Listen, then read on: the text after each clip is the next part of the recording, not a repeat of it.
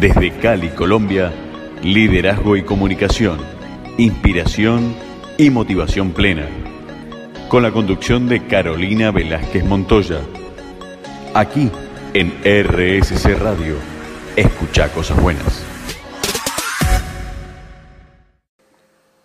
Hola a todos, bienvenidos. Qué rico estar aquí. Soy Carolina Velázquez Montoya y esto es Liderazgo y Comunicación, Inspiración y Motivación Plena. Les hablo desde mi Cali, Colombia. Les mando un abrazo enorme. Espero que esta mitad de semana vaya súper bien para ustedes y si no es así, bueno, que mejore. Esa es la idea. ¿Y cómo puede ser? Haciendo lo que depende de mí, haciendo o dejando de hacer lo que depende de mí. Muy bien, la semana pasada en nuestro programa estuvimos, hablando sobre cómo la dificultad se presenta en nuestras vidas eh, y a veces parece que fueran montañas enormes. Muy bien, hoy quiero continuar ese tema, pero viendo cuando esa dificultad soy yo mismo, cuando no hay nada que nos detenga más en la vida que nosotros mismos, lo que hemos llamado como autosabotaje. Hoy voy a estar conversando con eso y de ese tema, perdón, y es probable que lo llevemos hasta el próximo programa, vamos a ver cómo avanzamos.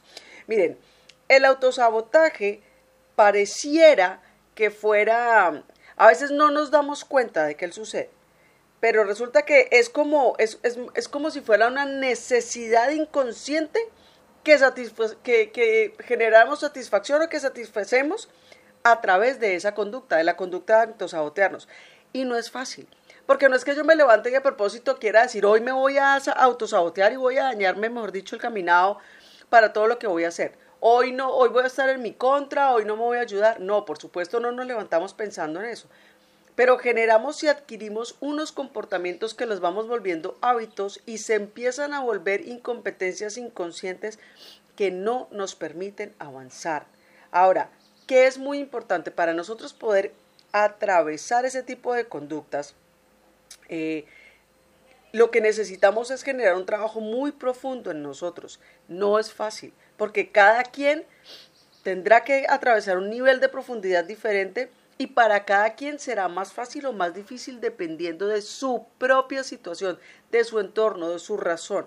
Tenemos que identificar qué es aquello que nos ha generado ese autosabotaje y que por lo general corazones viene en el pasado, viene en eventos traumáticos, viene, y por evento traumático puede ser cualquier cosa. Acuérdense que todo depende de, del ojo con el que lo estemos viendo. Lo que para usted puede ser traumático, para mí no, eh, y viceversa. Y traumático no necesariamente tiene que ser que estemos hablando de temas supremamente extremos.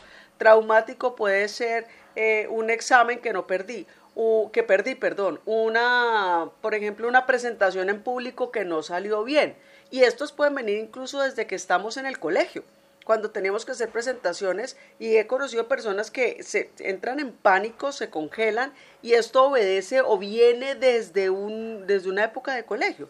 Entonces es identificar cuál es ese evento traumático que nos está generando ese autosabotaje y que además está liberando emociones no procesadas, que eso es muy importante.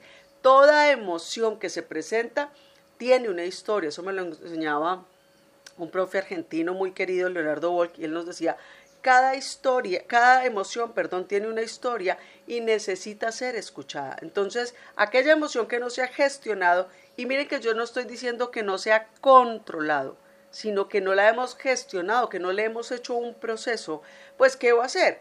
Que obviamente nosotros generemos estos hábitos que no son sanos. Es muy importante encontrar formas más sanas de, de, poder saciar las necesidades que se van presentando de autosabotear y poder reinventarlos. ¿Qué tenemos que trabajar?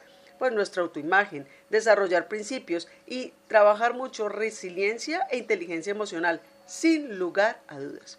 Muy bien, esto es a grosso modo lo que vamos a estar hablando en el programa. Vamos a un pequeño corte y volvemos para entrar ya en materia.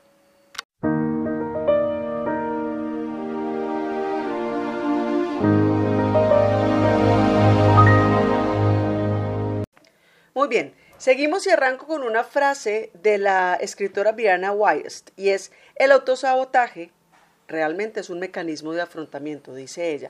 Y miren que ella lo explica de una manera que me parece muy clara y me, encanta porque ella dice que realmente este, este ocurre, el autosabotaje se presenta cuando nosotros nos rehusamos a satisfacer o, o por lo menos enfrentar de manera consciente esas necesidades más recónditas que tenemos, porque a veces, vuelvo y repito, de manera inconsciente, no nos creemos capaces de manejarlas. ¿Ven? Un ejemplo clásico, ¿por qué saboteamos o dañamos nuestras relaciones, relaciones interpersonales y de pareja? Porque a veces, en vez de decir, no me quiero meter en esa relación tóxica, no es lo que yo quiero, quiero trabajar en mí y conocerme a mí misma primero, no soy capaz de enfrentar eso, no soy capaz de decir no, no soy capaz de verme por fuera de una relación y termino metido en una relación que yo misma saboteo y daño y es un mecanismo inconsciente para poderme salir de ella, en vez de aceptar no quiero estar ahí, simplemente porque me da miedo estar sola. Y eso, eso lo vemos muy a menudo. Personas que dicen, pero es que si yo no estoy con él o yo no estoy con ella, entonces ¿qué? Y, es como que fincáramos el valor en eh, cuando estamos, somos valiosos si estamos o pertenecemos a alguien. Entonces fíjense cómo, aunque en el fondo podamos sentir que no es ahí donde queremos estar, el autosabotaje viene en, poder, en meternos a este tipo de relaciones, pero además tener un comportamiento después tóxico para poder salir de ellas, en vez de enfrentar el, no, simplemente es que quiero estar sola. Y no es fácil. Ah, ¿Qué sucede también?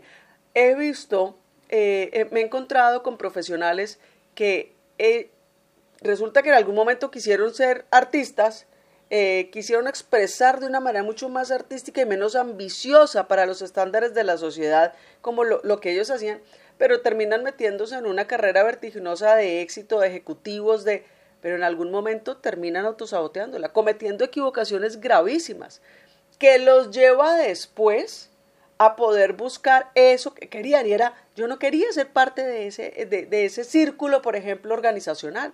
Yo quería era otra cosa. Pero enfrentarlo, enfrentarme a eso y poderlo aceptar, era como decir, no, es que soy menos ambicioso. Todo porque me estoy, estoy parando frente a una sociedad que siento que me, que me observa y que debo responder a ella y genero entonces ese autosabotaje. Cuando acuérdese que al final del día tenemos que responder eh, a ser buenos seres humanos y a nosotros mismos, que al final del día nos sintamos tranquilos frente a cómo estoy actuando, qué estoy haciendo, estoy dando lo mejor de mí, estoy siendo mi mejor versión y estoy aportando valor a otros y a mí mismo. A veces nosotros, por ejemplo, incluso eh, esos saboteos los hacemos porque es que nos implica enfrentarnos y sentir y experimentar nuestros sentimientos, nuestras emociones. Y no es fácil encontrarnos con nosotros mismos, aceptar lo que sentimos, aceptar lo que sucede con nosotros, aceptar lo que diferentes situaciones y personas generan en nosotros también. Eh, a veces nos cuesta, a veces nos cuesta, porque somos partícipes de eso, permitimos esas cosas. Entonces, en vez de enfrentarlo, los autosaboteamos o culpamos a otro, o nos quejamos de la vida, o es que hay los que tienen más suerte que yo, y resulta que no, simplemente tu vida es el resultado de decisiones que has tomado. Y hay gente que dice, no, venga, pero es que yo sí vine con el Cristo de espaldas, a mí definitivamente me ha ido muy mal. Ok, vámonos hacia atrás y empecemos a, revisar cada situación, cada quiebre en tu vida que ha sucedido. Ah, es que a mí me maltrataban. Claro, ¿qué has permitido tú? Ah, es que a mí me han sido infiel siempre. Claro, ¿qué has permitido tú? Yo no puedo hacer o nunca consigo los mejores trabajos. ¿Qué has permitido tú o qué has dejado de hacer también. Créanme, yo sé que pueden estar muchos diciendo, pero no, claro, mínimo haya le ha ido súper bien, entonces no tiene de qué contar. Y no. Este ha sido un camino que por lo menos para mí ha sido muy revelador, sobre todo a través del coaching. El, el con preguntas realmente poderosas, poder identificar en mí qué es lo que estoy haciendo, dejando de hacer. Y, darme cuenta que solo haciéndome cargo de lo que yo pienso, de lo que yo siento, de lo que yo quiero hacer, incluso las veces que me equivoco, es cuando logro encontrar que más tranquilidad y más paz encuentro porque mi nivel de frustración baja, porque la responsabilidad de mis actos solo está en mí, donde yo puedo ejercer el control, donde yo puedo hacer un cambio. Cuando yo culpo al resto del universo por todo lo que a mí me sucede, pues la frustración es enorme, porque no puedo avanzar, porque yo no puedo hacer que nada ni nadie cambie, solo puedo hacer el cambio en mí. Y ese es uno de los autosabotajes más importantes también. Desde Cali, Colombia, liderazgo y comunicación, inspiración y motivación plena. Con la conducción de Carolina Velázquez Montoya. Aquí en RSC Radio Escucha cosas buenas. Muy bien, continuamos. Y miren que el autosabotaje, con mucha frecuencia, realmente solo es un mecanismo de afrontar una situación. Lo que pasa es que es un mecanismo mal adaptado. Es una forma que, eh, eh, en la que nosotros obtenemos supuestamente lo que necesitamos, pero realmente no estamos abordando de verdad lo que esa necesidad representa. Lo que yo les decía, por ejemplo, autosaboteo mis relaciones interpersonales o mis trabajos, pero es porque mi problema no está ahí. Mi situación es ¿Es aquí donde quiero estar? ¿Es este trabajo en el que quiero meterme? ¿Es aquí donde quiero yo progresar? ¿Es esto lo que yo quiero hacer? Entonces, cuando yo me enfrento a ese tipo de preguntas, pues obviamente me va a generar incomodidad, me va a retar y no me hace sentir bien. Me saca de mi zona de confort. Y salir de la zona de confort es la única manera en la que nosotros podemos generar aprendizajes transformadores. Pero yo digo que requiere mucho, mucho valor y mucho coraje poder encontrarse en uno mismo, darse cuenta de las equivocaciones que uno comete, aceptarlas, crecer a partir de ellas y decidir ser esa persona que realmente viniste a ser a este mundo y no la que todo el mundo quiere o la que tú crees que debería ser para satisfacer a otros. Miren, ese autosabotaje, aunque se vea como un mecanismo de afrontamiento, solo es eso, es una forma de afrontar. Pero fíjense que no es una respuesta ni es una solución y nunca, nunca resuelve el verdadero problema. ¿Se dan cuenta?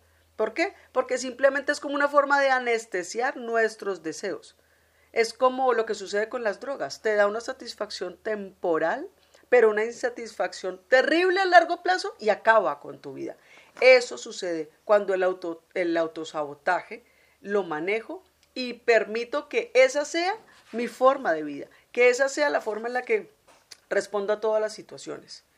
Y además viene, paradójicamente el autosabotaje viene de un miedo irracional. A veces las conductas que nosotros tenemos son, son simplemente como la reacción de miedos eh, de, que, vienen de mucho tiempo. Miedos no examinados, miedos acerca del mundo, miedos de nosotros mismos, miedos del entorno en el que crecimos, miedos de nuestra pareja, miedos de, de, de no sé, vivir la vida eh, a plenitud. No es fácil, créanme, no es fácil, pero hay que trabajar. Por eso es tan importante trabajar en nosotros mismos para poder identificar, porque no me sirve la experiencia del otro en ese caso. Yo tengo que ir a mí, a mi interior, encontrarme conmigo misma y, aceptarme como soy y decidir a partir de esto quién he sido y quién y qué he hecho bueno, ¿qué quiero a partir de este momento hacer o seguir haciendo? ¿Y quién quiero ser o seguir siendo? Pero eso implica un camino de, introspección y de trabajar en mí para que este autosabotaje cada vez sea menos.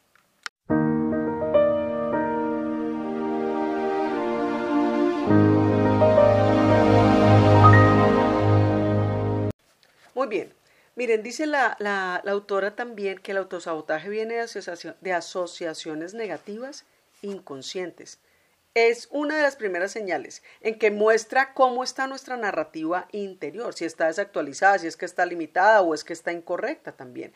Porque acuérdense que nosotros y nuestras vidas están definidos por lo que nosotros pensamos de la vida, pero también por lo que pensamos de nosotros mismos. Eso es muy importante. Y cuando nos autosaboteamos, por lo general o con frecuencia es porque hay una asociación negativa entre esa meta que nosotros aspiramos a donde queremos llegar y ser el tipo de persona que la obtiene. La autora da este ejemplo. Dice que si el conflicto, por ejemplo, es con la estabilidad financiera, tengo un conflicto con mi estabilidad financiera porque yo quiero poder tenerla. Y resulta que así todo sigo dañando y autosaboteando cada esfuerzo para lograrlo.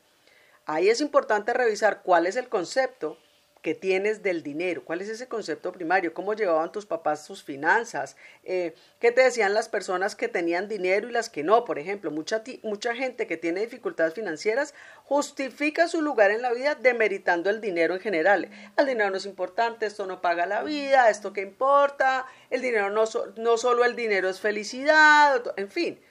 Y, eh, o, o, por ejemplo, conceptos que hayas crecido escuchando como todos los ricos son terribles, es que la gente rica eh, es una es, es, mala persona, por ejemplo. Entonces, si tú creciste escuchando todo esto y que quienes tienen dinero, pues también son así, es muy probable que parte de eso también genere en ti eh, eh, la reticencia que, a tenerlo. Es decir, genera una ansiedad frente a un asunto que tú terminas autosaboteando porque es el reflejo de una creencia que tú tienes. Una creencia limitante es el dinero no la felicidad y además todos los que tienen dinero pues son malas personas, entonces yo no quiero tener dinero. Luego, ven, y todo esto de manera inconsciente. No es porque tú te levantes y así lo pienses y lo escribas, simplemente es de manera inconsciente. Porque es que puede, puede que tú no seas pesimista, por ejemplo, en una realidad, pero no sabes cómo conectar con las personas de tu vida de otra forma, que no sea quejándote con ellas. ¿Viste? Quiero relacionarme con el otro, quiero ser mejor persona, pero he encontrado o me he acostumbrado o así crecí viendo que la relación con otros la generan a través del pesimismo, a través de la queja, a través de, de, de, incluso de la discusión y el conflicto. Entonces, lo que sucede es que la gente termina alejándose de ti, porque las personas no quieren estar cerca de alguien pesimista, quejumbroso y conflictivo. Entonces, todos esos comportamientos, perdón, terminan siendo inconscientes, pero han sido creados y criados en nuestra vida y en nuestro entorno. Desde Cali, Colombia, Liderazgo y comunicación, inspiración y motivación plena. Con la conducción de Carolina Velázquez Montoya. Aquí en RSC Radio. Escucha cosas buenas. Muy bien, llegamos al final de nuestro programa y me gustaría terminar como con la siguiente conclusión es, una vez que nosotros logramos hacer esa autorreflexión, eh, y empezamos a cuestionar y analizar estas creencias y esto que ya existe, nos empezamos a dar cuenta realmente que eran ilógicas, que no tenían nada que ver, que además me estaban limitando y, y no me estaban dejando ir más allá. Y lo más de todo es que además me estaban impidiendo alcanzar mi propio potencial. Son creencias limitantes que construimos desde que nacemos. ¿Por qué? Por nuestro entorno, donde crecemos, de dónde venimos, cuál es nuestro ancestro, nuestra familia, de la gente que nos rodeamos pero no quiere decir que tengan que permanecer ahí. Al ser creencias, se pueden construir o se pueden simplemente eh, cambiar y, y fundar en nuevas experiencias.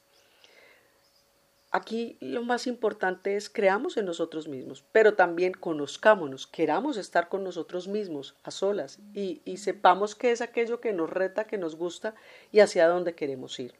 Soy Carolina Velázquez Montoya. Ya saben que me encuentran en mis redes como arroba Carolina, guion al piso Velázquez, guion al piso Montoya. Les mando un abrazo muy, muy grande desde mi cálida Cali en Colombia. Espero verlos algún día por aquí. Ya saben que me encanta que me escriban. Los escucho, los leo, les contesto. Un abrazo muy, muy fuerte para todos. Cuídense mucho y quédense aquí en RSC Radio. Desde Cali, Colombia, liderazgo y comunicación inspiración y motivación plena. Con la conducción de Carolina Velázquez Montoya. Aquí en RSC Radio. Escucha cosas buenas.